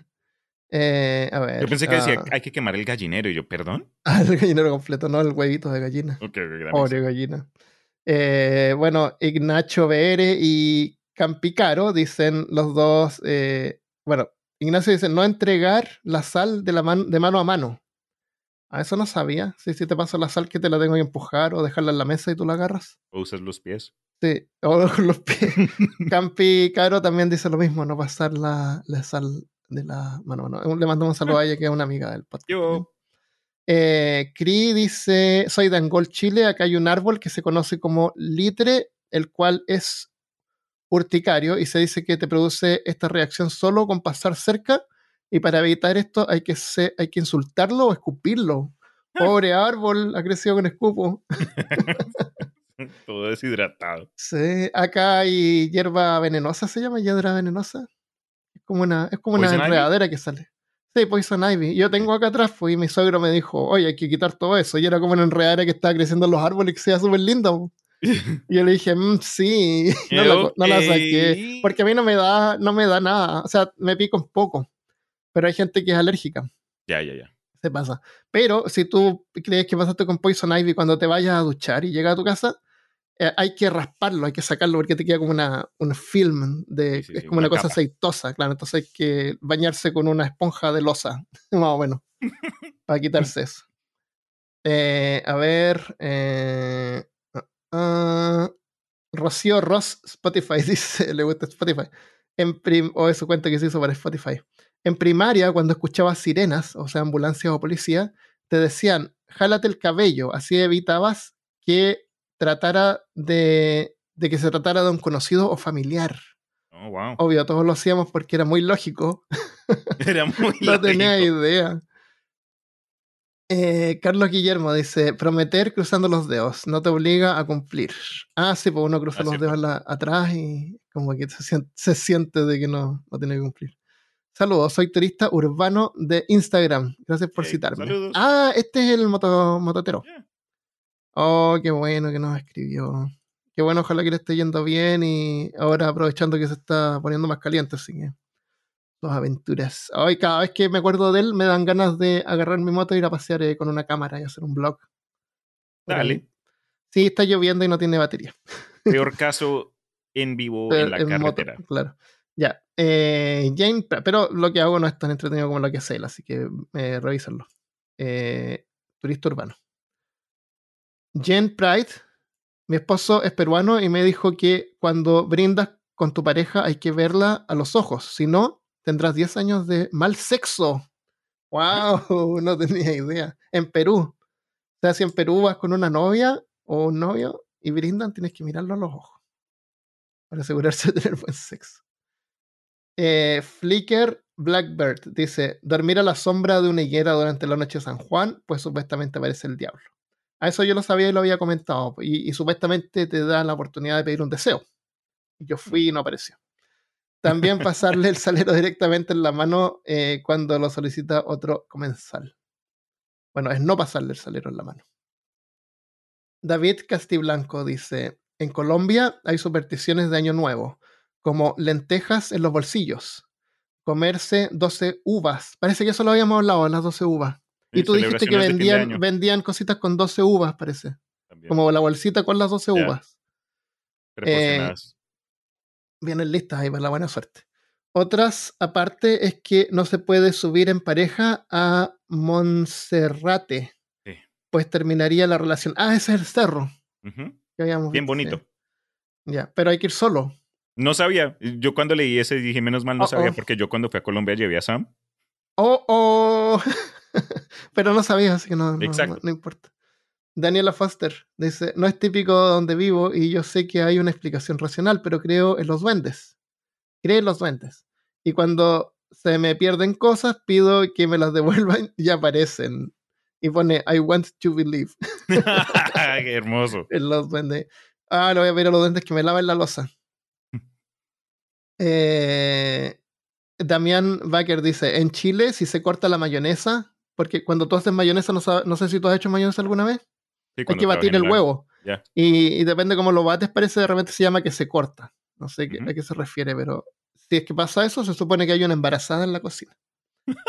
que se te corta la mayonesa. Javi dice, no dejar la cartera en el piso. Se supone que llama a la pobreza. Mis abuelos chilenos sureños Ah. eran comerciantes, así que de ahí quedó esa superstición arraigada. ¿Quién pone la billetera en el ¿Quién pone algo en el suelo? Pero bueno, no hay que hacerlo. Ah, Ismael Valenzuela dice, en Chiloé ¿En dónde? en Chiloé. Chiloé es una isla que está al sur de Chile. Oh, no. O Chile Chico también le llaman, porque es como una isla chiquitita. No tiene forma de Chile, pero bueno.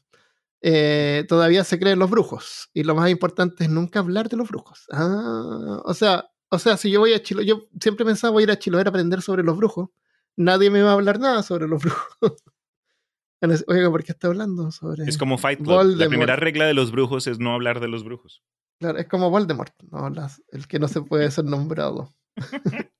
Saludos a Ismael también, amigo del podcast. Llevo Derocas, varias, varias ligadas al, varias ligadas a la noche de San Juan. La de tres papas, donde come la gallina primero, cuidado con los espejos, tocar guitarra en, en la higuera. Ah, hay que tocar guitarra, por eso a lo mejor no apareció. po.